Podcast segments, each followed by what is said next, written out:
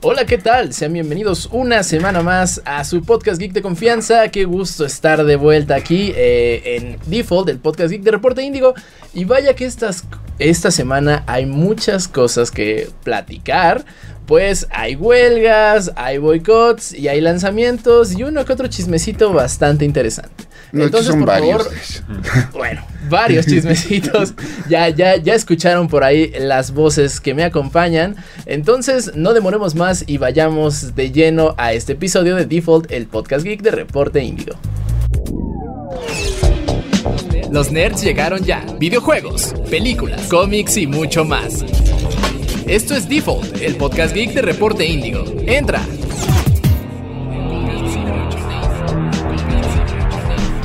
Y empezamos el episodio. 10, 18. Voy uno atrás. 18. Estoy viendo en el Sí, Sí, pasado. es el, es el 18, 18. es el 18. Así es, de Default, el podcast geek. Reporte Índigo, mi nombre es José Saucedo. Y me acompaña esta semana Chris Maxis. ¿Cómo están? Espero que se encuentren muy bien y bienvenidos a una nueva edición de Default. Y pues ya Neri nos dio la bienvenida.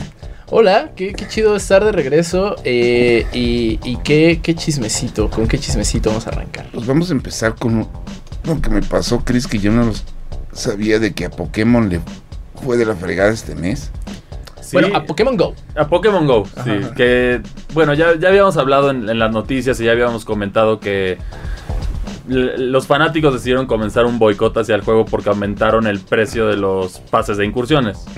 Que sí lo aumentaron bastante. Estamos hablando un poquito cerca del doble. Pero sí, sí es un po- bastante excesivo. Entonces la gente de plano dijo vamos a boicotear a Pokémon Go, no compren pases, no compren nada hasta que lo cambien. Ya ha intentado la comunidad hacer eso con Heroes, Niantic y todos estos, no ha funcionado, pero ahora sí le dieron yo creo que un golpe que los va a hacer por lo menos pensar dos veces antes de volver a meter un, un cambio así, ¿no? Que los, en, en los últimos cinco años generalmente los meses malos han estado alrededor de los 40 millones de dólares para Pokémon Go de ganancias. Ajá. En los dos meses pasados, para ser exactos, tuvieron 58 millones y 47 millones respectivamente. Y esos son los meses ¿Flojos? malos. No, no, estos son los buenos, esos son Ah, los buenos. Ah, ok.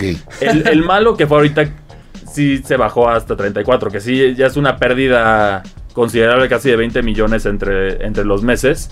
Y es el peor mes de Pokémon Go en 5 años. Que sí es algo a considerar, significa que el, el boicot por lo menos sí la gente se aguantó la tentación de comprar estos pases. Y seguramente va a tener que pensar qué hacer Niantic. Ahí también está involucrado la Pokémon Company. No pueden manchar la reputación de su querida marca. Y también Nintendo tiene su parte, entonces seguramente No, pues van a obviamente tener que ahí, dialogar. ahí de Pokémon Company va a ser de, oye, mano, ¿qué pasó? Que, que también es interesante porque, siendo honestos, el único juego de Niantic que ha funcionado es Pokémon Go. Y es más por el nombre. Entonces, Sí, porque eh, ellos tuvieron uno de Access. Harry Potter, ¿no? Tuvieron- uno de Harry Potter. Harry Potter, creo que el de Jurassic Park era de ellos, el de Jurassic World. Y ahora viene uno de Monster Hunt. De Monster Hunter y también tuvieron el de Pikmin. Que el de Pikmin, como ya habíamos dicho, es un podómetro. Está bien para lo que es, pero básicamente los demás es el mismo concepto en el sentido de que capturas algo que, y tienes una marca que es como querida o Pero aquí reconocida en la nada más, comunidad. pero el que funciona es Pokémon Porque es y no por Pokémon. el gameplay, es por Pokémon, o sea, yo Sí. me acuerdo que si mal no recuerdo Pokémon Go nació de un gag de Google que sacaron en un Sí, en Google Maps que tenías que Google Maps encontrar que los Pokémon. Ves que Sí, Niantic no sé. era de Google, ¿no? No, Niantic, sí, fue adquirido por Google. Ajá. Entre estos proyectos que Google suele comprar cuando son muy jóvenes y... a- Con que uno le pegue ya está bien, aunque YouTube, los, por los ejemplo. 49 no le pegue, el resto no le peguen bien. Así es como lo ha manejado Google en los últimos años. Google y aquí Plus. fue una colaboración justo de, de Nintendo y de Pokémon Company para crear esto porque resultaba de coincidencia que ahorita no me acuerdo el nombre del juego del primer juego pionero de, de Niantic, que es Access. otro- Access, se llamaba Access. Access Era es- como de hacking. Sí. Access es el que pegó y de coincidencia muchos altos mandos de, de la Pokémon Company jugaban Access y eran fanáticos del juego. Entonces ahí se dio la plática, se, se estableció. nació el fenómeno de Pokémon Go que todos recordamos esa ola, bajó el juego, volvió a levantar, en la pandemia fue su momento más saludable, en especial por... Que es un poco irónico, ¿no? Porque Sí. era, no podíamos salir. Sí, es que básicamente yo lo que creo que es es que hay ciertos países que es algo que le ha costado trabajo a Niantic entender, o ciertas zonas que no son seguras, que son muy aisladas. Entonces hay jugadores que necesitan esas, esas, esas cosas de distancia, pero Niantic ahora lo que ha estado haciendo poco a poco es cortar esto para que la gente vuelva a caminar. Y que también poco a poco creo que eh, la fanaticada de Pokémon ha, ha dado golpes de mesa, ¿no? O sea, lo No, que pues pasó con el lanzamiento de Scarlet y Violet como que también hizo que se enojaran a tal grado de que pues sí medio no se consumió tan bien como, Es que- como se esperaba. Eh, no, en ventas le fue No, excelente. no entiendo. Sí, no, el juego... Lo en- que pasa es que la comunidad gamer en general ya está dando, ahora sí, como te dices, manazos en la mesa, porque la industria en general ya está abusando Sí. demasiado. O sea, uno de los. Digo, dejemos de un lado totalmente la conversación Pokémon Go, Ujú. Niantic. ¿Cuántos manazos le han metido al Electronic Arts? Bueno, a toda esta cuestión de Sí. microtransacciones y fíjate que justo dejando un poquito de lado el tema Pokémon Niantic, jugué eh, el preview de ah, Crash Team Rumble, que Ajá. es como un MOBA. Me divertí mucho, pero cuando terminé de jugarlo me acordé que iban a cobrar por él y ya tiene pase de batalla. Pero, este juego no deberían cobrar por él. O a lo mejor cosmético, como Pokémon Unite, que lo ha hecho bien en ese sentido. Ha tenido Sí, no, una que pero otra compra, pero en general Sí, lo ha no, hecho pero bien. también hubo otras cosas que están provocando que la gente reaccione. O sea, un ejemplo muy, muy claro, como le fue a Warner con la presentación del Escuadrón Suicida. O sea, Sí. ni Y- siquiera habían sacado el ju- juego y ya lo estaban matando. Y en ese sentido, como que los únicos que tienen más o menos claro, que bueno, ahorita se están tambaleando en cuestión de popularidad, eh, son Epic Games, ¿no? Con Fortnite, que si bien ahorita ya bajó la fiebre Fortnite, pues sí han mantenido bien ese Pero es balance que- entre es gratis, pero venos dando así un par de dolaritos para cosméticos. Sí, Sí, no, pero y- Fortnite es como Minecraft, o sea, son no son juegos, son niñeras. Entonces, como tal ya tienen la fórmula aterrizada. Pero te contar otro ejemplo que son los temas que quería platicar también de, de hoy, una de las cosas que comentamos esta semana después de que tuvimos el fabulantástico lanzamiento de Star Wars Jedi Survivor en. PC. sí. Qué mal ha estado pasando la comunidad de PC, por cierto. Sí, no, y se supone que son la más Master de Race. Podríamos decir que es karma porque luego por ahí sabemos que algunos juegan los juegos de otras consolas que no están Mm. ahí, ¿no? Entonces podría decir que es Pero es que no, pero- no, No, no, que- es que esto ya no es de los jugadores, o sea, es- Sí.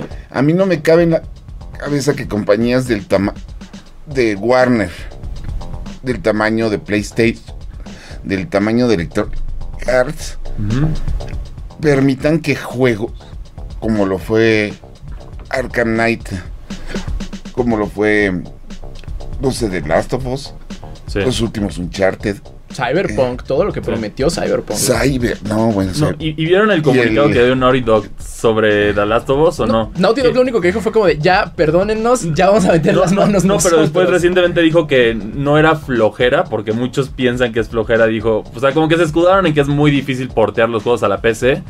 Que una parte para aclararlo, sí no fue es- flojera, fue rushear. Fue rushear, claro, pero Sí, no, así pero se, haz de se escudan, cuenta, ¿no? Sí, no, pero haz de cuenta, los errores que tiene Star Wars Je- Jedi Survivor. O sea, nosotros estamos jugando en la versión de Xbox Series X. Y tiene sus detallitos, como todos los juegos. Pero ya cuando ven lo que se les fue en la PC, Y que también, bueno, o sea, no, no... La, la ventaja que tienen las consolas es que es un solo tipo de hardware. Sí, es un estándar. Es un estándar y PC, pues, o sea, a pesar de que tenemos series de RTX, de AMD, de, o sea, tarjetas base, de... Las que hasta les ponen aguacate y todo lo que Ajá. quieras. sí. Y, y a veces esos juegos o lo corres por fuerza bruta, porque bueno, tienes una RTX 4080 Ti, entonces es imposible que no corra tu juego, que ah, bueno, pasa, pero, pero es pues que el problema con Survivor era ese. yo lo que yo lo que Te daban las especificaciones y no funcionaba Y con no eso. funcionaba. Yo lo que sugeriría es que, eh, y seguramente me van a colgar, pero que las versiones de PC tarden un poquito más en salir, no, eh, porque pues sí requiere de cierta atención muy O, particular. o la otra de plano es O la, gama, sacas. la gama media baja, cortarla. O sea que es como, es un argumento feo que yo digo, pero No, tiene su sea, sentido como PlayStation 4 y Xbox One, que ya decíamos que atrasan a los juegos en desarrollo. Yo creo que en PC pasa lo mismo con las PCs que no son de gama alta. No me, no me funen, por favor, pero yo siento No, que deberían de tener un Pero estándar. es que eso es lo que hizo Warner con Hogwarts Legacy. Sacó las ediciones grandes, que son las de Play 5 y la de Series X. PlayStation 4 y Xbox One, espérenme tantito. Sí. PC, espérenme tantito. Y la de Switch. No, PC salió, PC salió a, a la par con... Sí, no, pero Play 4 y X. Sí, sí, las anteriores no, Nintendo. Switch sigue si fecha Nintendo- fija. Desde, pues, Sí. a ver, Pero, A ver cu- si se puede. pero curiosamente, en este caso Warner ya dijo que sí va a salir en la fecha el de Nintendo Switch, es decir, que hay un buen proceso en ese port, Mm. pero la fecha todavía no está anunciada fija para las versiones de PlayStation 4 y Xbox One. Yo la neta dudo que vayan a llegar. de todas maneras ya no. Ya, tuvieron siento. su éxito. Sí, ya la fiebre ya pasó. No, pero para los que no pudieron jugar, que tienen este fenómeno que se llama FOMO, que es Fear of Missing Mm. Out, que es básicamente lo que vive Fortnite con sus con sus temporadas y sí. colaboraciones, es el miedo a no ser parte de algo. Entonces yo creo que eso es lo que lo va la gente va a querer jugarlo y además hay fanáticos de Harry Potter que no tienen una consola de nueva generación. Yo solo sé que no sé cómo van a hacer correr ese juego. Yo siento que o lo cancelan. Con o lo magia, hacen, acuérdate o que lo hacen que con magia lo V. iban a hacer. O sea, o lo cancelan o lo hacen versión V. No, no sé. Yo sí veo un poco Sí. difícil. Pero No no, sé. pero no han dicho nada del del Switch, eso es lo que yo siento que... Obviamente le seguro sacrificaron gráficamente todo, que yo creo que va a ser... Sí, lo- se, sí, se va a ver como gráficas de cartón, yo creo. Sí. Pero... Oye, cuando salió la el juego de los cazafantasmas, que canónicamente es Cazafan- Cazafantasmas 3, Ujú. la versión para Nintendo Wii, como no podía ser hiperrealista como la de PlayStation 3 y la Xbox, le hicieron caricaturizar. Esa es una buena solución O también. meterles el shading. No, es Sí. que es el shading, o sea, Ajá, ajá. tú tenías el, el- la captura del actor en las otras versiones y en Wii era una caricatura. Sí, sí, sí. No, o sea, era el mismo argumento, mismo guion, pero y no, y les funcionó bastante bien. Es una manera muy ingeniosa de hacerlo. Pero y- es rehacer el juego Al y final eso a nivel inversión, no sé qué tan redituable sea. Bueno, si es, digamos, si tu mercado es Nintendo Switch, que ya son, ya son como más de 110 millones de Switch, Mm. a lo mejor sí vale la pena hacerlo en ese. En el que yo creo que quizá no se arriesgarían tantos en el de PlayStation Play 4, 5 sí. y, eh, perdón, la- las consolas anteriores. Pero mientras, regresando al punto, es ya la comunidad gamer ya le está diciendo a las compañías, a ver, mijo, bájale. Sí, lo es que están antes haciendo". fue loot boxes, o sea, se le fueron al cuello a los loot boxes. Creo que ahorita es microtransacciones. No, primero microtransacciones desde siempre, loot Sí, sí, boxes, luego los loot boxes entraron en este conflicto legal que si era apuestas o no, porque de acuerdo a esto pagas dinero por obtener un- una recompensa y no es y es al azar, sí, sí. entonces sí entra de acuerdo en el margen legal como gambling o apuestas, pero el problema aquí es que la, la solución fue pues, vendámoslo caro y, y ya. Ah, Overwatch es el claro ejemplo. Hasta las loot boxes tú dices, o sea, ¿qué tan mal hemos llegado como Ay, comunidad que tú dices, extraño los loot boxes en Overwatch? Porque aquí es un skin de 19 dólares que no vas a pagar y yo Pero- subía de nivel y Extraño. Overwatch Pero ve, pero ve, Sí. pero ve la trascendencia. Overwatch 2 ya, ya quedó para atrás. Sí, ni siquiera con el lanzamiento No. de su nuevo héroe. Hay nueva temporada. No han O sea, dicho los únicos- nada del single player. Los únicos que veo que mantienen su contenido y lo mueven bien, de nuevo, Minecraft, Fortnite, Rocket League. Y Riot. O sea, Riot porque lo llevó completamente al eSport. Sí, creo que Valorant y LOL están. Sí. No, pues, bueno. ¿Cuántos personajes tenemos este- en, en League of Legends? Ya por los 150, ¿no? Ya No así sé, como los Pokémon originales. Es como los que están sacando. Ay, es que en la casa juegan uno de dioses que también. Ah, se llama Smite. Smite, Ajá. Que también lo juegan muchísimo. Y bueno, en mi caso personal, Hearthstone, que son cartas y cartas y cartas y cartas y ya. Oh, si Hearthstone tiene, tiene ahí su minita de oro Activision. Sí. Sí, no, pues por algo. O por, por algo lo fomentan tanto aunque no escuches nada. Es raro conocer gente que lo juegue. Sí, eso está, eso está curioso. Tienen ya su nicho. eh, quien también creo que se, se apagó. Y no sé por qué, si el gameplay era muy divertido. eh, Apex Legends. O sea, creo que Respawn Entertainment lo hizo muy chido. Y. o sea, que yo creo que le faltó al principio como que esa ola de contenido, porque al final ya, si Fortnite y los juegos de servicio que ya aguantaron tanto tiempo ya pusieron un estándar, si no sigues ese estándar, te, te vas a volver obsoleto en cierto punto. Ya lo vimos con tantos juegos de servicio que murieron o incluso llegaron muertos en su, desde el nacimiento, entonces ya, ya lo vemos así. Es muy difícil manejar un juego de servicio, yo creo, y son juegos contados que son exclusivamente de servicios, no me refiero a juegos que tienen como que una vida longeva por la comunidad como son los esports y, y, digamos hasta el mismo Pokémon en ese sentido, que no tienes una actualización de nuevos Pokémon cada... ca- ¿Qué quieres? ¿Cada 2-3 años? Sí, más o menos. Y pues vive del competitivo. Al final los, los que lo juegan casual o no lo juegan, lo van a jugar una vez, a lo mejor después de unas 3 semanas ya se aburrieron Sí, no, y ahí vive el competitivo. Pokémon no vive competitivo. Pokémon vive de los peluches. De la mercancía. de la 100%. mercancía. Sí, no, es más, por eso en las competencias oficiales de Pokémon la que mejor paga es el juego de cartas coleccionables, que también, por cierto, ya, ya van a lanzar su... Ya van a, van a lanzar la nueva, el, el nuevo juego digital del juego de cartas que va a estar disponible en computadoras y en iOS y. Google. Va a ser el, Hearts, Que, que igual el Hearthstone de Pokémon. también ya no Sí. importa qué, qué fecha del Tengan año miedo. sea. Sí. la Pokémon Store siempre está a reventar en Japón. Pero ahora, ¿ustedes cuáles creen que sea la respuesta de pues, los desarrolladores ante esta, pues, pues sí, como contraria Mira, la respuesta la vamos- a ver tan sencillo como la reacción que ha tenido Bethesda esta semana porque se agarró del pecho y dijo, perdón, perdón, perdón. Pero no hicieron nada. Pero Aquí, al final de aquí tenemos el caso de Pokémon también. Sí se han llevado un par de actualizaciones en las entregas más nuevas. Todavía no está el estándar que debería estar. Y uno que esperan mucho es el, el servicio de Pokémon Home, ¿no? Que te permite Mm. transferir. Se supone que iba a estar para principios de 2023. Y ya Sí, vamos. en mayo. Ahí el- el- se escudan que Japón, se- la- el, el no fin de la explican. primavera es otro mes. Pero Sí, pero no te explicaron de qué time- timeline. No, aquí lo No. que dicen es, tienen hasta el final de mayo para cumplir eso y si no lo cumplen, pues mintieron. Entonces, eh, aquí está la presión. Rumores que ya es- llega por el 19 de, de mayo, pero todavía no hay nada concreto. No hay ni un comunicado ni nada. Pero bueno, nosotros estamos bien que la comunidad gamer ya reacciona ante la industria. Pues se dieron cuenta que tienen el poder, a final de cuentas ellos Sí, no. Y un ejemplo de ello fue otro de los grandes de- debacles que tuvo esta semana. Microsoft. El primero es que en Inglaterra les dieron manazo. Y va para atrás toda la compra de Activision.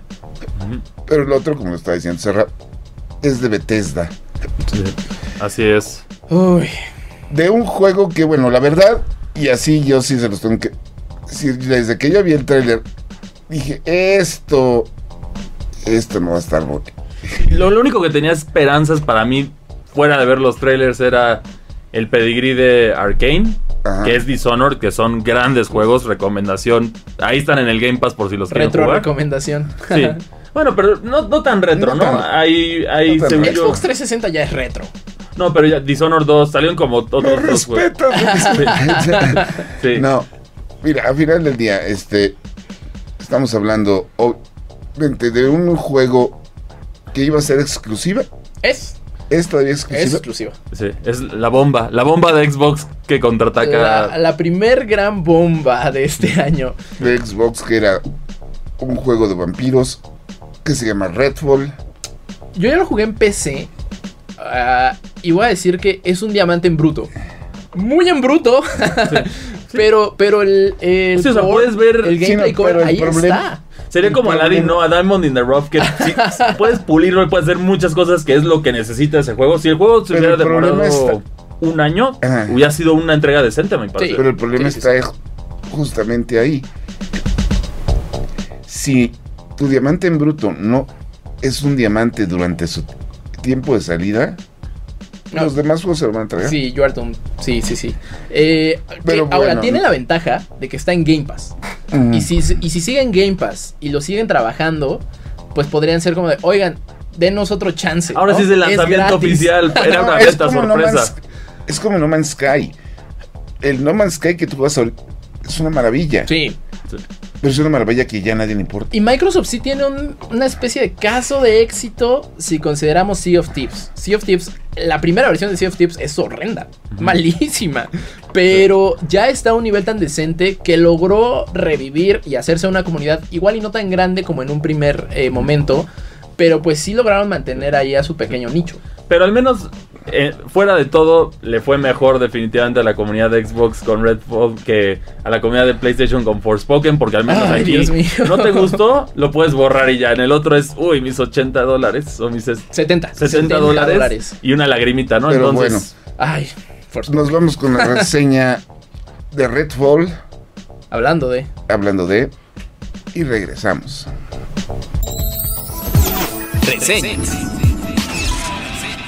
Arkane Studios es un desarrollador que se caracteriza por entregar experiencias inmersivas llena de buena jugabilidad, buen combate, mundos llenos de cosas que hacer y un excelente sistema de sigilo. Todo esto se ha visto a través de la franquicia Dishonored y mucho más. Ahora, después de varios retrasos, al fin pudimos jugar Redfall, un título que tiene todos los elementos para continuar el legado de Arkane. ¿Valió la pena la espera? Bienvenido a Redfall.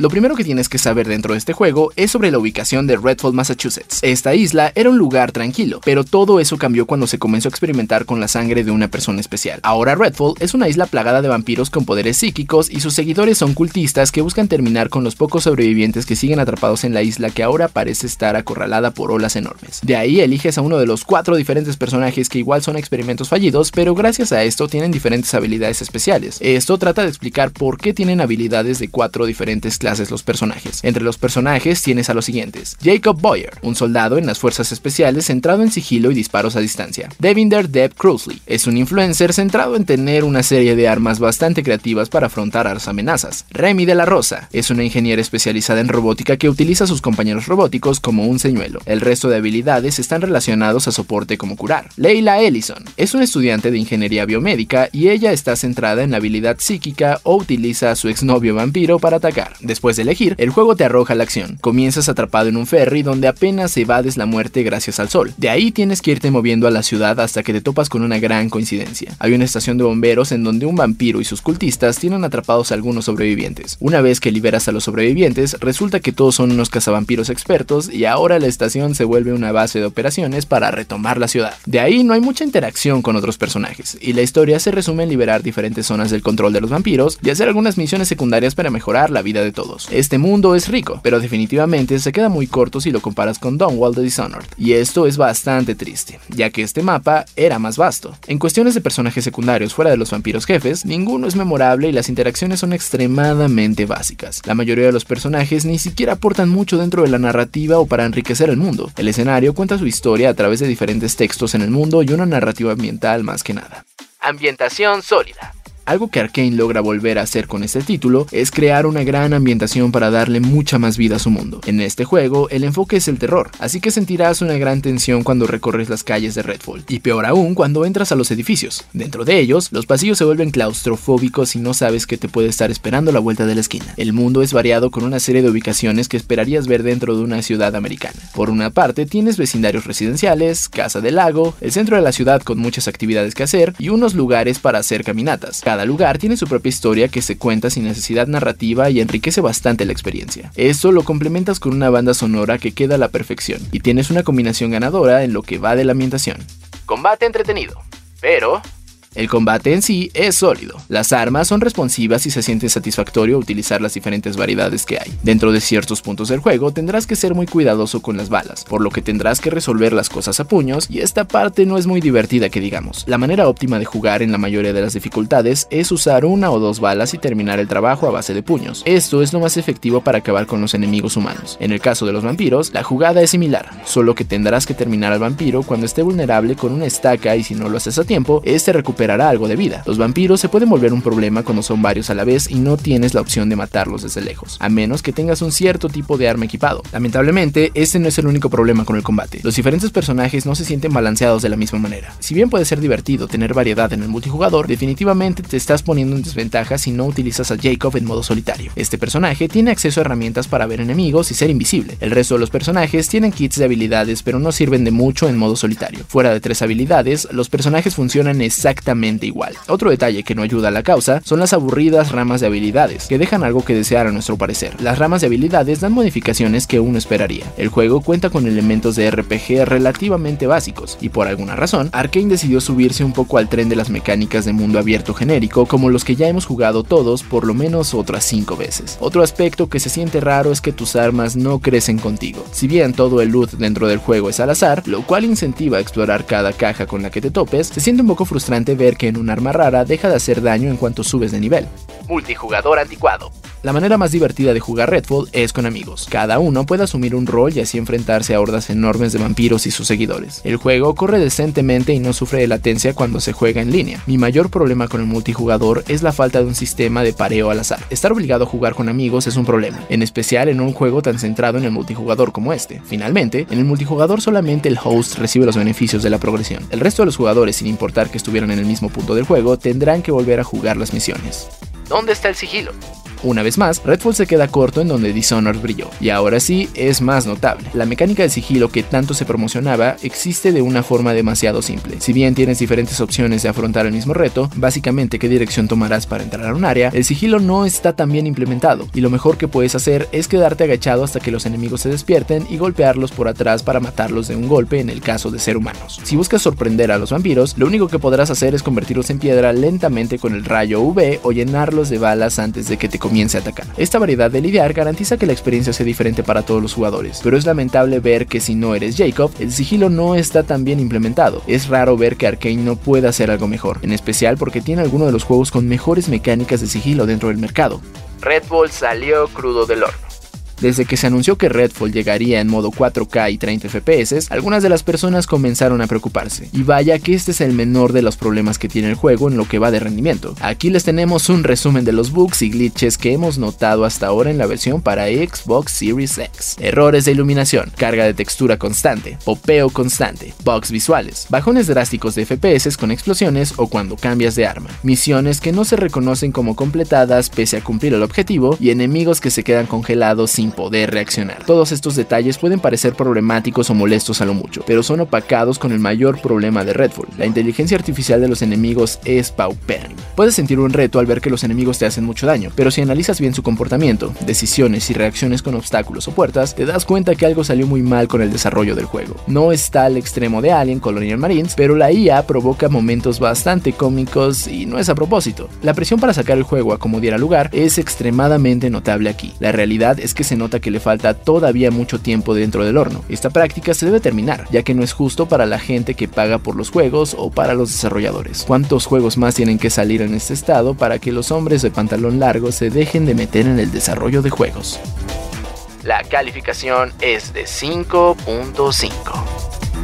Redfall es un caso lamentable lleno de diversas ideas que fueron combinadas en un Frankenstein. Tienes un RPG básico, mundo abierto genérico popularizado por cierta empresa francesa, acción entretenida y un juego de multijugador en línea con carencias muy importantes. La realidad es que te puedes divertir con el título, en especial con tus amigos, pero definitivamente se nota que le faltó todavía bastante tiempo de desarrollo, lo que mancha el nombre de Arkane. Los juegos de esta compañía solían ser especiales, pero este título de mundo abierto pudo haber sido desarrollado por cualquier otro estudio a mi parecer, con un par de actualizaciones dentro de unos meses, quizá veremos algo decente o incluso sólido, pero el estado en el que se lanzó el juego no es digno. Si Xbox buscaba tener un exclusivo bomba con este juego, debieron de haber sido más pacientes. Reseñas. Y bueno, es momento de hablar eh, pues con alguien bastante especial, un invitado que nos acompaña. Se trata de Gabriel Mendoza, eh, director de la Jedi Knight Academy México. Aprovechando que bueno, hace unos días fue eh, pues el May the 4th Be With You, el 4 de mayo, que pues es el día de Star Wars, ¿no? seguramente si nos están escuchando ya saben por qué es el día de Star Wars. Pero por si no, cuéntanos Gabriel, ¿qué, qué es el día de Star Wars? Ok, el día de Star Wars siempre se celebra en mayo debido a que mayo es una, un mes importante para los sucesos de Star Wars. Las películas originales de Star Wars, los seis primeros episodios, se estrenaron en mayo. ¿Por qué? Porque era un capricho de George Lucas ya que su cumpleaños es en mayo. Y por un juego de palabras que se dio eh, primero en, en un medio eh, estadounidense, May the Fourth, que suena como May the Force be with you, se le nombró May the Fourth be with you hasta que ya se internacionalizó en 2011 gracias a que un cine en Canadá pues lo utilizó ya como referencia para exhibir las películas. Entonces mayo es prácticamente el mes de Star Wars y pues el May the Fourth es el día de Star Wars internacionalmente. Y, y bueno, eh, eh, en Jedi Knight Academy, ¿cómo, ¿cómo lo festejaron? Cuéntanos también qué es Jedi Knight Academy. Ok, Jedi Knight Academy es una academia de combate con sables de luz. Lo que hicimos fue adaptar diferentes técnicas de combate reales con armas: Hima, Kendo, Aikido, Tai Chi, Wushu, espada alemana, espada italiana, espada europea. Pero en lugar de que lo hagas con sus armas tradicionales, lo aprendes a hacer con un lightsaber. Y pasamos el 4 de mayo eh, con la Filarmónica de México celebrando en la delegación Venustiano Carranza. Está increíble. Eh, Ay, Dios, concierto de Star Wars. ¿en, dónde, ¿En dónde entrenan? Eh, actualmente entrenamos en eh, el Museo Nacional de las Intervenciones. Ahí está la matriz de Jedi Knight Academy. Pero también tenemos sucursales en Venustiano Carranza, Coacalco, Tultitlán, Polanco, Condesa, eh, Monterrey, Puebla, Mexicali. Y pues eh, estamos por. eh, también tenemos en Toluca y estamos por abrir más estados. Pues nosotros ya los habíamos acompañado eh, hace un tiempo, unos meses, creo Hace que un año. meses. Este, ya, ya habíamos casi un ido año. Eh, a, a hablar con ustedes y, y justo salió en eh, pues en una emisión de Índigo Noticias 2.1 con Mafer Navarro, Chicken Muñoz y Héctor Chavarría, vayan a verla. Sí. Este, pero también fue un suceso interesante y, y también muy importante para Star Wars recientemente, que fue el Star Wars Celebration, ¿no, Saucedo? Ay, el Star Wars Celebration, que es a final de cuentas la convención de fans que se hizo tan importante que Lucasfilm se tuvo que, le tuvo que entrar formar participación. Yo tuve la oportunidad de ir a la del 2015, Ok. que fue. Pues tuve una experiencia bastante interesante, porque tuve la oportunidad de. Fuimos por parte de Electrónicas para el primer Battlefront. Y yo me acuerdo que lo único que me había dejado así que impresionado fue cuando presentaron a BB-8.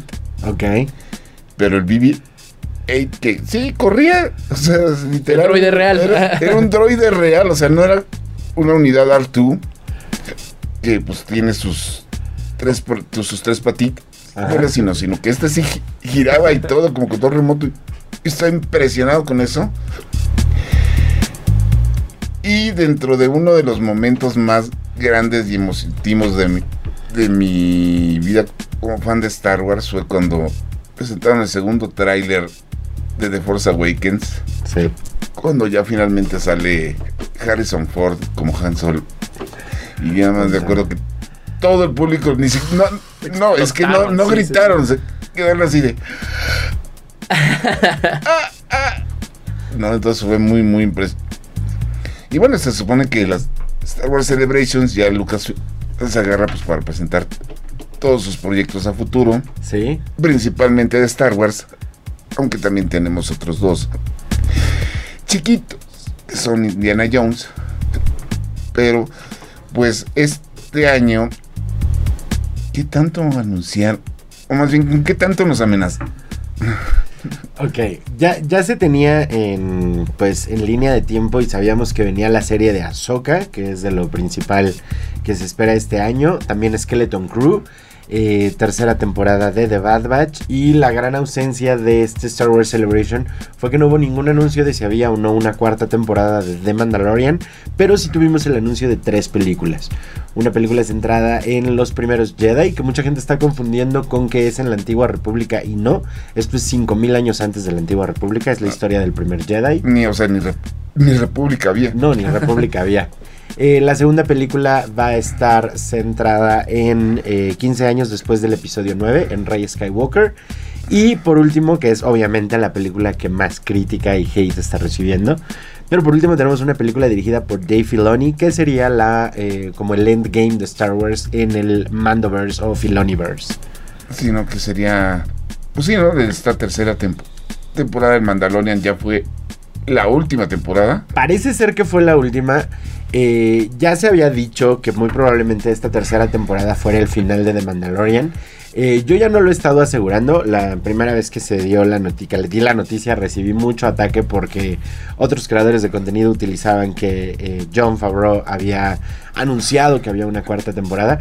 Pero creo que no toman en cuenta que, eh, pues a veces estas temporadas se cancelan y que esto pasa muchísimo en Star Wars. Eh, que digan, ah, viene la cuarta, quinta temporada de esto y se cancela. En su momento eh, se han cancelado muchísimas temporadas de Clone Wars, de Rebels, se han cancelado cosas No, de pues Star todos Wars. los proyectos que se estaban preparando Sí, todo lo en que su era momento cuando compró, cuando compró Disney la franquicia y después de cómo le fue a la película de Han Solo. Ajá, cancelaron muchísimas Todo- cosas. Ay, es que. ¿A ti no te gustó?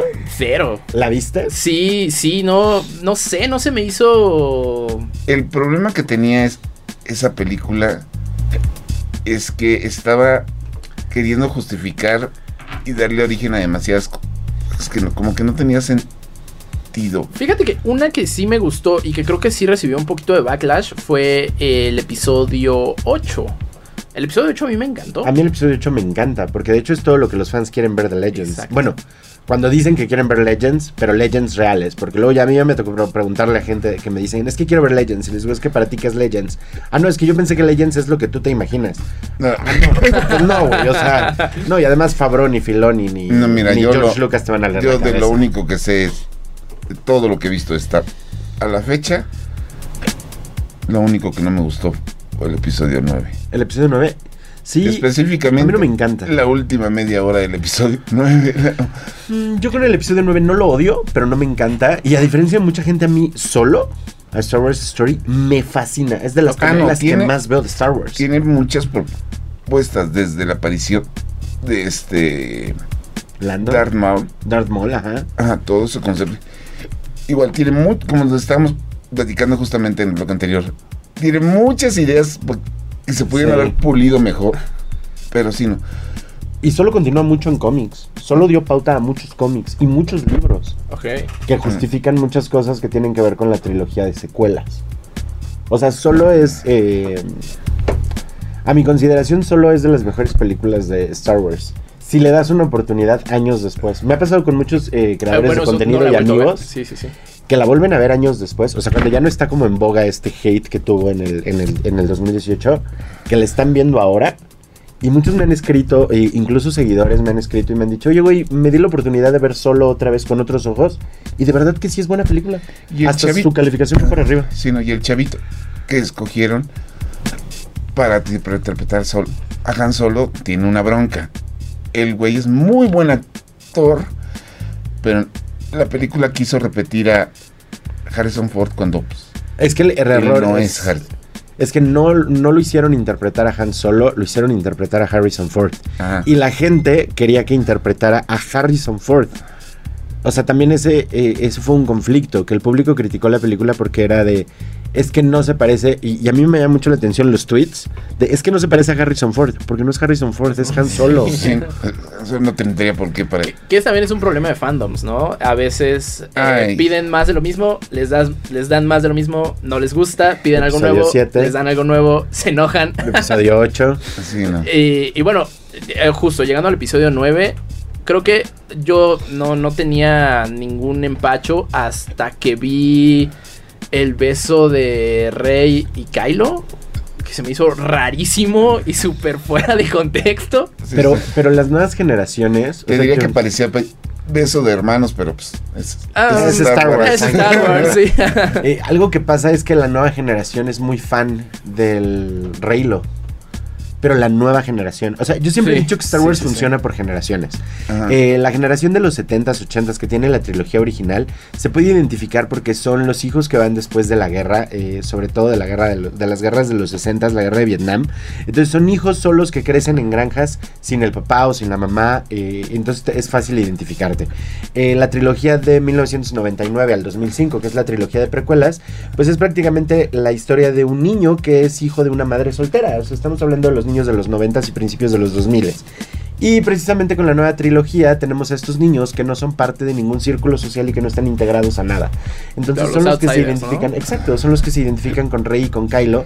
Y a mí me ha sorprendido mucho, hace poco me pidieron un video analizando números de, de Star Wars. Y los números de las secuelas van para arriba. La gente está consumiendo los productos de, de las secuelas y está consumiendo muchos productos de Rey y de Kylo Ren. Bueno, sobre todo los niños. O sea, los niños que ahora van a Galaxy's Edge son los de, oye papá, yo quiero... Y, y los papás se pelean. O sea, los papás se pelean con sus hijos de, oye papá, es que yo quiero la muñeca de Rey, no como la de Rey, es que tiene que gustar Anakin. ¿Cómo es? Ajá, y, el- y la niña es como, papá, a mí me, me vale Anakin, me desespera, no me gustan O, o cómo precuelas". sacaron al personaje de Kelly Mary Tran, ¿no? También eh, creo que el fandom viejito fue el que pues apabulló tanto a esta actriz que justo no recuerdo su, Am, su personaje, el nombre de su personaje era como el Rose. Rose. Rose, que era el interés amoroso de, de Finn. Y pues la terminaron. Pero eso ha pasado siempre en los fans de Star Wars. O sea, Mark Hamill dejó su carrera por la culpa de los fans de Star Wars hasta que le dieron la voz del Joker. Eh, Natalie Portman lo consideró. Carrie Fisher ahora tan amada y, y que todos dicen que la adoramos. Y en su momento fue súper atacada, fue súper criticada a tal grado que No, pues prefirió el- dedicarse a guiones. Sí, no, el. Ay. El que interpretó a Jar Jar. Ah, eh, acaba de regresar este Adam de hecho Best regres- regresó. este, en, The, como- en The Mandalorian como un Jedi. Ah, Ahmed Best que se Ahmed retiró Best. de, de Star Wars. Jake Lloyd que tiene ataques de ansiedad por los fans de Star Wars. Hayden Christensen que estuvo a nada del suicidio. Eh, o sea, este hate de los fans de Star Wars hacia Star Wars ha existido desde 1980. O sea, la gente ahora cataloga El Imperio Contraataca como la mejor película de Star Wars y que ellos siempre la amaron. No, no mientan. En 1980 que salió, la gente estaba enojada porque les molestaba que el héroe fuera hijo del villano. O sea, esa icónica que- escena que ahora mencionamos de, ay, es que fue un cambio en el cine, el I am your father. eh, No. no, en el No. momento, en el momento les encabrón, eh, les molestó. Sí, bueno, no, está bien, está bien. Que Sí, también, nada. ahora, ahora que eh, pues Star Wars está bajo la, la- el ala de Disney, he notado que tiene cierta fijación por la historia de el único Jedi que sobrevivió a la Orden 66. Esto siempre ha existido. Disney toma el mando de Star Wars desde 1980. Eh, cuando Lucas, eh, George Lucas quiere hacer la segunda parte de Star Wars, él concibe Star Wars como una sola película, basada en Flash Gordon, Dune y óperas espaciales. Eh, es y Akira tanto, Kurosawa. Y Akira Kurosawa, bueno, por supuesto, el cine de Akira Kurosawa. Eh, tomando esto como base, le dicen, oye, ¿quieres hacer una segunda parte? Y él hace una segunda parte con menos presupuesto para ahorrar dinero, en donde todo sucedería en unos túneles, en un planeta. Luke y Leia terminarían juntos, Han Solo moriría. Y Disney ve esto y le dice, oye, eh, eh, esto es oro puro, no puedo dejarte hacer eso. Estás Estás, pero... Y ellos son los mal. que le dan... muy mal. Y ellos le dan el presupuesto para que nazca el Imperio Contraataca y el Retorno del Jedi. De ahí se metió Gary Cruz, ¿no? Exacto, y Disney Ajá. ya está inmiscuido en Star Wars desde 1979. O sea, en 1980 se estrena el Imperio Contraataca, pero desde el 79, cuando contra- contratan a Ian McMermin, eh, empieza Disney a estar presente con Star Wars y desde siempre le dice, oye, dame los derechos. De hecho, había un juego en los 80s en el, en el parque de Disney, o sea, de Star Wars, siendo que en ¿En ese Star entonces... Tours? Ajá. Y, y poco a poco hasta que ya George Lucas se cansó de los fans y dijo, ¿sabes qué? Ya estoy hasta la madre de los fans. ¿Sabes qué? Porque nunca quieren nada. Y Disney le dijo, véndemela. Y yo sigo, yo hago un, un- camino eh, por donde tú querías continuar. Y Lu- Lucas le dice así, que ahí entra el conflicto de los fans, porque dicen, es que nosotros queríamos ver Legends. Todo lo de Legends no lo escribió Lucas. O sea, de hecho, ni Lucas lo consideraba canon. O sea, para Lucas todo eso era universo expandido. Todo lo que tiene que con Mara Jade, heredero del Imperio, Imperio Oscuro, todo eso jamás fue canon. Yo no sé a los fans de dónde sacaron de... Es que el canon antiguo... No había un canon antiguo. El canon antiguo, antiguo de George Lucas eran las seis películas. Y él lo decía. Y a mí me convenía ganar dinero y a mí llegaba Timothy Zahn y me decía, oye, déjame escribir un libro, güey, date. O sea, hay como 16 muertes de Han Solo, 3 de Luke Skywalker. Mara Jade aparece en unos universos, en otros no. Llega Filoni, crea el mundo entre mundos, empieza a acomodar las líneas de tiempo, empieza a canonizar cosas de Legends y la gente dice, es que eso no es lo que yo quiero ver de Legends. Y te digo que a mí me pasa mucho, yo le pregunto a la gente, bueno, ¿tú qué quieres ver de Legends? Es que a mí me encantaría ver... eh, no sé, que Star Killer sea quien derrote al emperador. Güey, eso pasó en un videojuego y, y hasta George Lucas dijo que el juego estaba mal. Force Unleashed, ¿no? Ajá, de Force Unleashed. Y no porque estuviera El primero que el es el juego. bueno. Sí. Ajá, el primero es muy bueno. Eh, pero ni aún así le gana al emperador eh, eh, Galen Marek o Starkiller. Eh, o sea, y eso es lo que a mí me sorprende, que la gente quiere estos personajes que sean cada vez más rotos. Y sobre todo pasa con los personajes de videojuegos, que es lo que a mí me ha dado mucho miedo de que traigan a Cal Kestis al, Sí. al canon. Bueno, o sea, es canon, pero que lo traigan a live action, porque la gente, como se proyecta en el personaje al estar en el videojuego, cree que Cal Kestis es todopoderoso. Y Cal Kestis, pues es un Padawan que sobrevive por ayuda de su maestro y es un Jedi bastante promedio. No ha de llegar ni a los 10.000 midiclorianos. Entonces, lo que la Sí, gente no, quiere ver que haga, pues no puede pelear tipo Obi-Wan o Darth Vader o Yoda No, no. o Ezra o Luke o Anakin. Eso es cierto, o sea, la ventaja de los videojuegos es que te dan esta fantasía de poder. Sí, no, pero haz de cuenta, pero aún así sí me gustaría, por lo menos que le dieran su espacio fuera de los juegos. Porque, por lo menos, spoiler, si están jugando Jedi, Survivor. este, este Jedi Survivor, se van los, muchos sobre el camino que dices. Sí es un gran Jedi, pero no está al nivel de ser un Star Killer. A mí, a mí, lo, yo creo que lo dejan muy claro en Jedi Fallen Order, porque yo cuando empezamos con el juego vi que muchos decían que era muy poderoso, por esta proyección de que tú eres el que maneja el personaje y pelea muy bien con los lightsabers. Ojo, todos los Jedi pelean muy bien con el lightsaber, o sea, Mace Windu no es sensible a la fuerza. Pero, pero es muy bueno con el lightsaber. Y Mace Windu no es un Jedi tan poderoso como la gente imagina solo por ser Samuel L. Jackson. Eh, y lo mismo pasa en este caso con Cal Kestis. O sea, todos tienen que pelear bien con el lightsaber, pero no es tan sensible a la fuerza. Tiene una habilidad que solo ciertos usuarios tienen, que son los ecos de la fuerza. Pero eso no lo hace que sea súper poderoso. Y te das cuenta al final del primer videojuego, cuando se enfrenta a Darth Vader, no le puede hacer absolutamente nada. O sea, ni con la fuerza ni con el sable. O sea, desde el momento que un Jedi o un Sith puede parar tu sable de luz con la fuerza, es que mínimo te está eh, sacando un 1.5 o más de midiclorianos o de conexión con la fuerza. Y Lo ahora- único que pudo darle fue pe Ajá, sí, o sea, y, y- y lo siento mucho por todos los que creen que Cal Kestis es muy poderoso. Eh, hay la mitad de los Jedi que están ahorita en la galaxia vivos para el momento en el que estamos en Star Wars. Pues yo creo que lo dobletean en poder. O sea, Ahsoka, Luke, Bueno, No, bueno. Ahsoka, es que te fuiste muy arriba. Obi-Wan. O sea, No, pues de hecho eso es. De hecho, esa es la gran culpa. De momentos de Star Wars que así siento que fueron de los que. Ok, ahora de. de cómo nos bajamos de esto. Fue el final de la segunda temporada. El Mandalorian. Mandaloriano, sí. Ahora, de, de todo lo que se anunció en Star Wars Celebration, ¿a qué, a qué, a qué recomienda Gabriel para ponerle o, particular atención? Vean Star Wars Visions. Star Wars Ay, es tan Visions. precioso. ¿Ya viste la segunda temporada? No. que- Véanla, está. la- o sea, es que sal- salió. Salió hoy.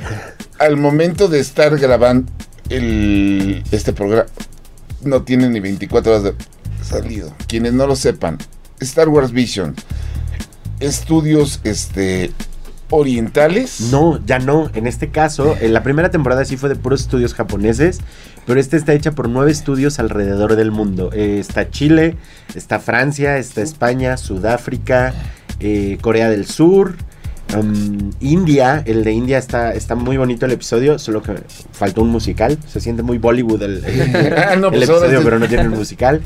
Eh, son nueve estudios alrededor del mundo. Sí hay uno de Japón, que de hecho es en conjunto con Lucasfilms.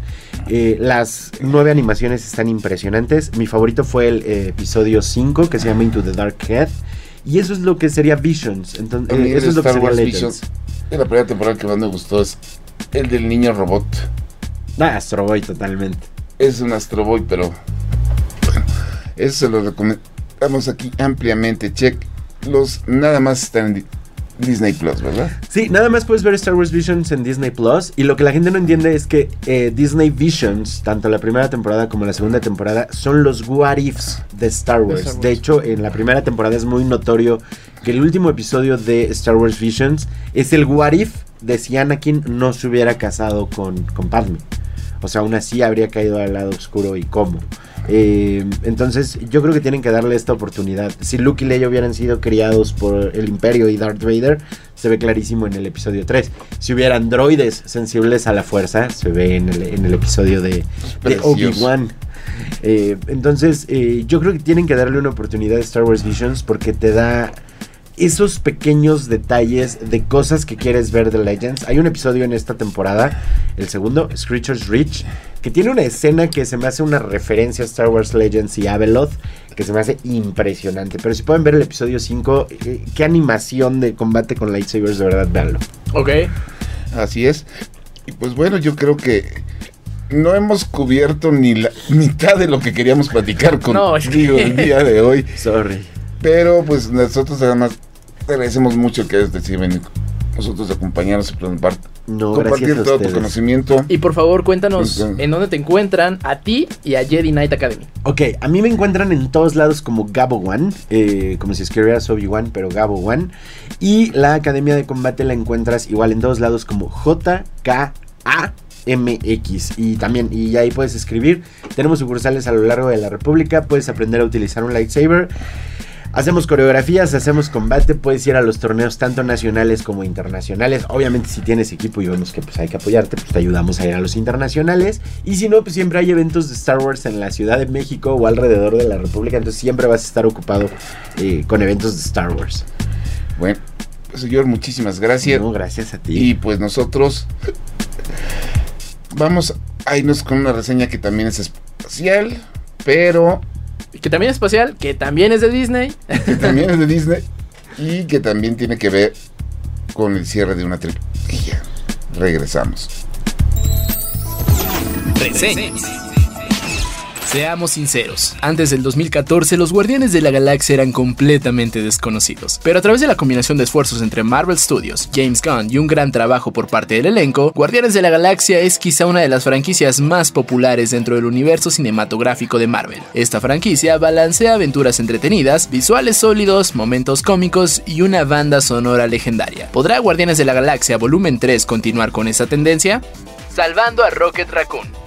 Continuando con la premisa simple y divertida de Guardianes de la Galaxia, la tercera entrega consiste en lo siguiente. Después de la serie de eventos que vimos en las películas anteriores, Peter Quill sigue devastado por la pérdida de Gamora, y el resto del equipo sigue unido. Pero por ciertas circunstancias, Rocket Raccoon entra a una condición delicada en la que su vida cuelga de un hilo. Al ser la familia tan unida que son, los Guardianes de la Galaxia harán todo lo posible para salvar la vida de Rocket. Por otra parte, existe una segunda trama contada a través de las memorias de Rocket Raccoon inconsciente que nos cuenta su trágica historia de origen. Este es uno de los momentos más memorables y oscuros dentro del MCU. Esta parte te puede sacar muchas lágrimas, en especial si te gustan los animales. Las dos historias culminan en el hecho que para salvar a Rocket, los guardianes tendrán que regresar al origen del personaje para enfrentar una nueva amenaza corporativa enfocada en experimentos biológicos ilegales. La premisa está llena de momentos memorables y te harán sentir una variedad de sentimientos. Definitivamente, esta es una de las historias más memorables de Marvel Studios en los últimos años.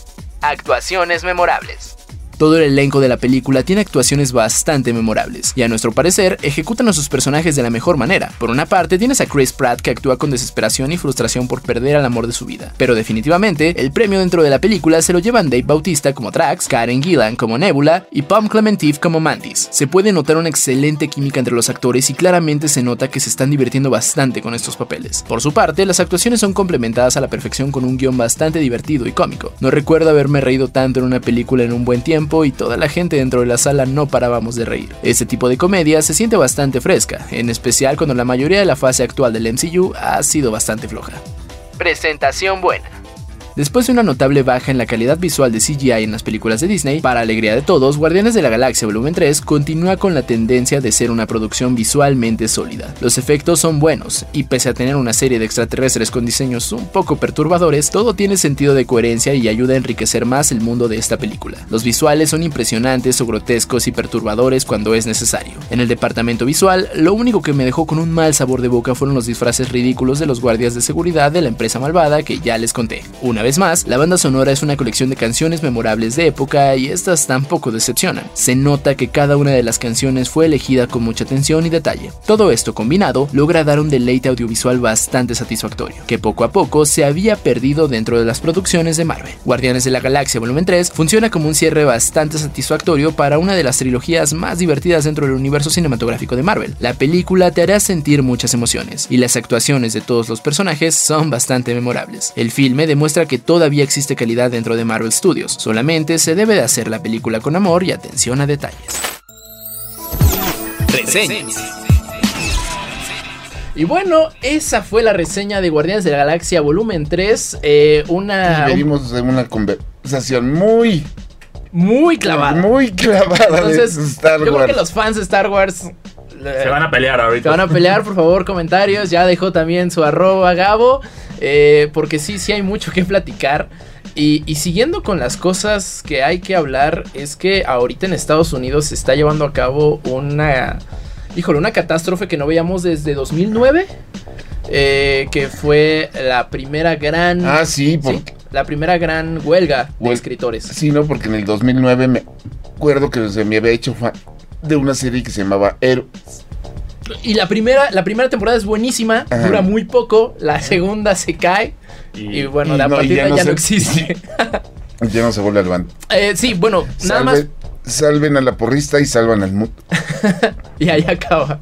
Y ahí acabó. Nada más, eh, pues sí, para ponernos tantito en contexto, en 2009 eh, se había llevado a cabo una huelga de escritores de, de series y particularmente de, de- de televisión, que bueno, habían eh, pues exigido, ya saben, eh, sindicatos que exigen pues eh, una mayor paga. Derechos humanos. Derechos humanos, No, no, no, básicamente. paguen. Que paguen y derechos humanos. No, no nos vamos Y- a ir a que están pidiendo muchas cosas, ¿por qué no? Y, se puede ver mucho eh, justo en las series de, de esa época que, bueno, Breaking Bad estuvo a punto de morir. O sea, la, la primera temporada dura tan solo nueve episodios. Eh, Héroes le pasó lo mismo. Hubo series de las que ya ni nos acordamos porque pues definitivamente se murieron. Y ahorita pues justo están en esta nueva lucha. Y también están en contra de particularmente la IA. ¿No? Que bueno... La eh, inteligencia artificial en la reacción y en la de contenido. Correcto. por un lado y por segundo que la participación económica ya no nada más o sea un escritor recibe no nada más su paga sino la participación económica de la transmisión de lo que escribió en televisión Pero ahorita están peleando por streaming. vente no vente en DVD vente en Blu-ray y ahora es de oye pues también en stream no pues cómo cómo de qué no ¿Cómo de que no? Y el problema es que las compañías de streaming ya le dijeron, pues es que no le estamos ganando en streaming. Brother. Eh, no, Come no, on. Eh, Qué manera de evadir, ¿no? Y- Y, Matrix se aventó, se aventó tantas evasiones aquí.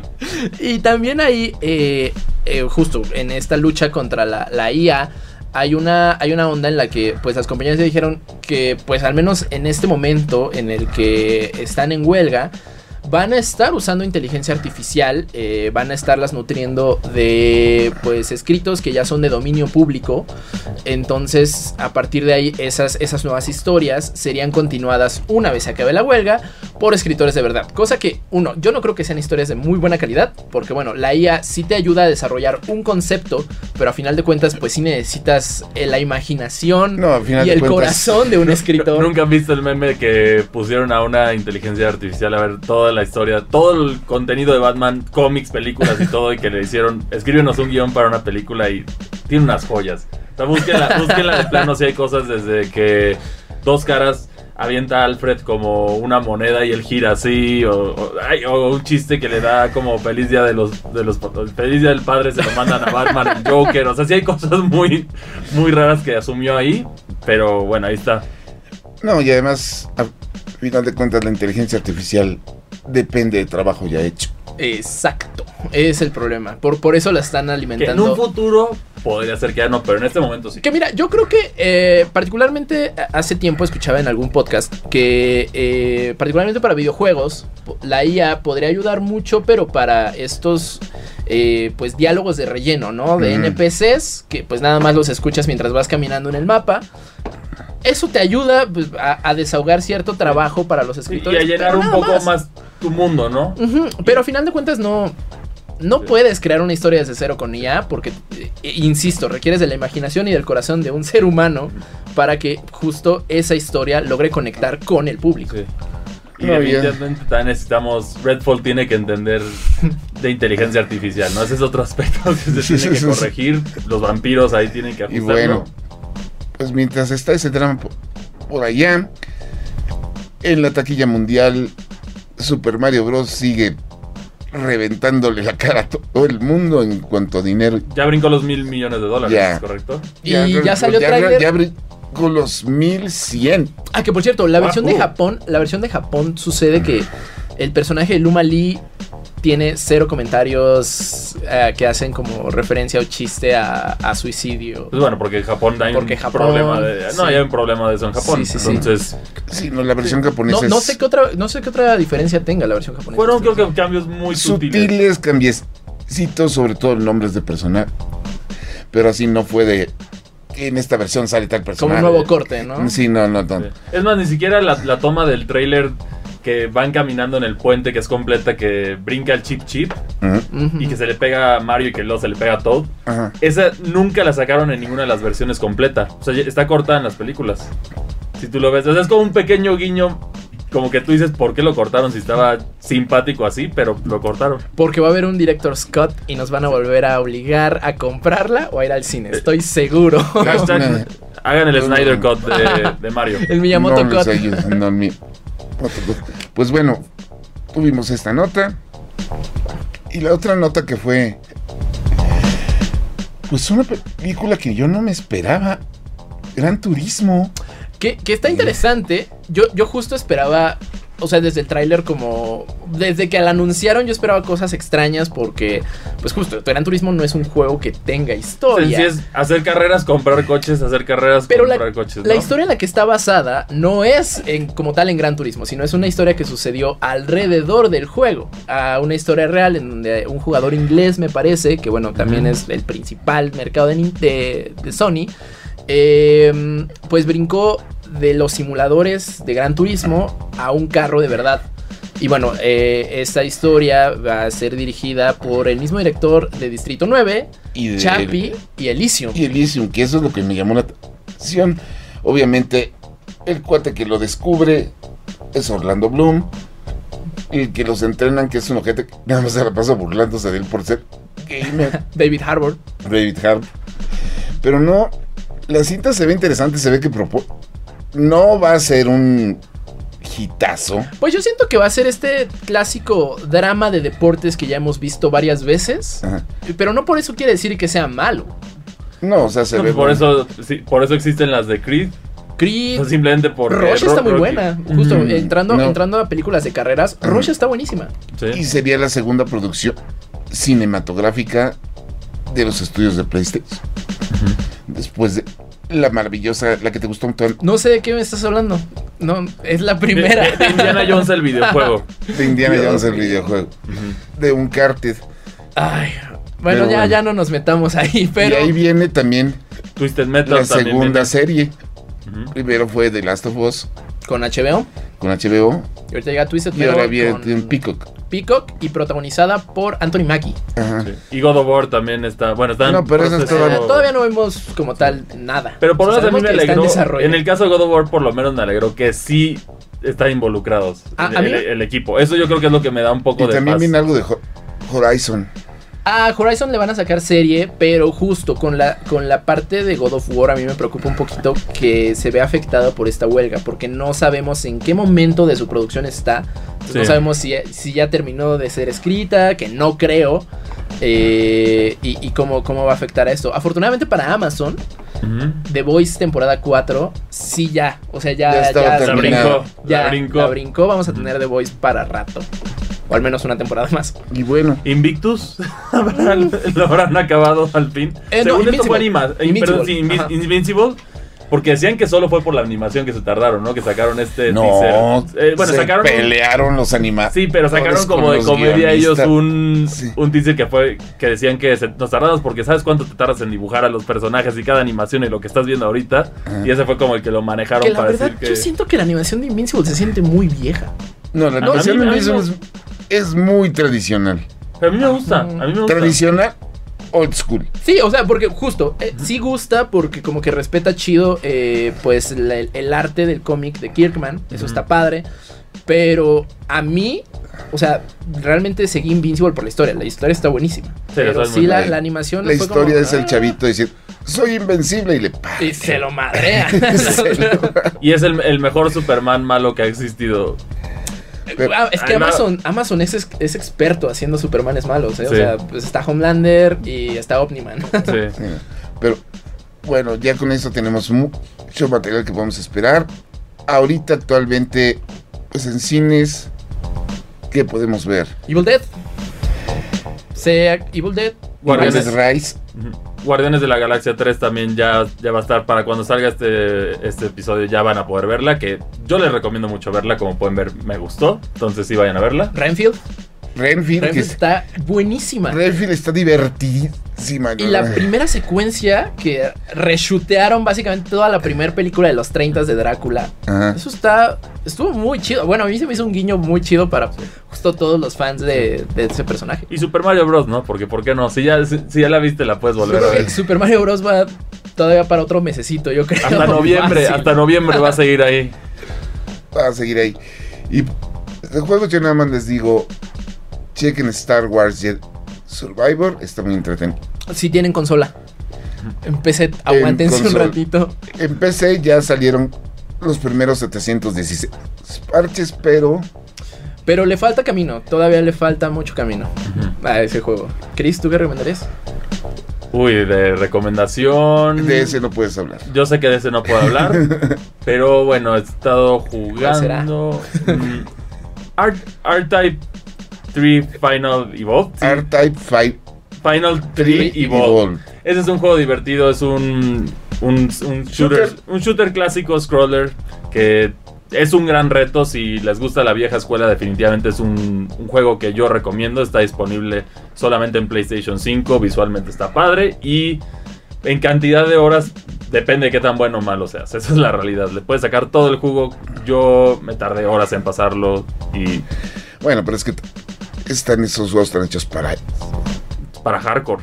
Eso sí es hardcore. No, pues es que es a final de cuentas público súper japo, ¿no? Tryhards y sí. es muy... No, y a ver, y precisión de cirujano. Sí, Sí. cañón. Así que para cerrar, para cerrar también me salió una noticia muy curiosa, pero en, en una inseminación artificial se utilizaron controles de PlayStation por su certera, Ok. por, su, por su certeza. Esta es una noticia muy extraña que vi, pero por su certeza.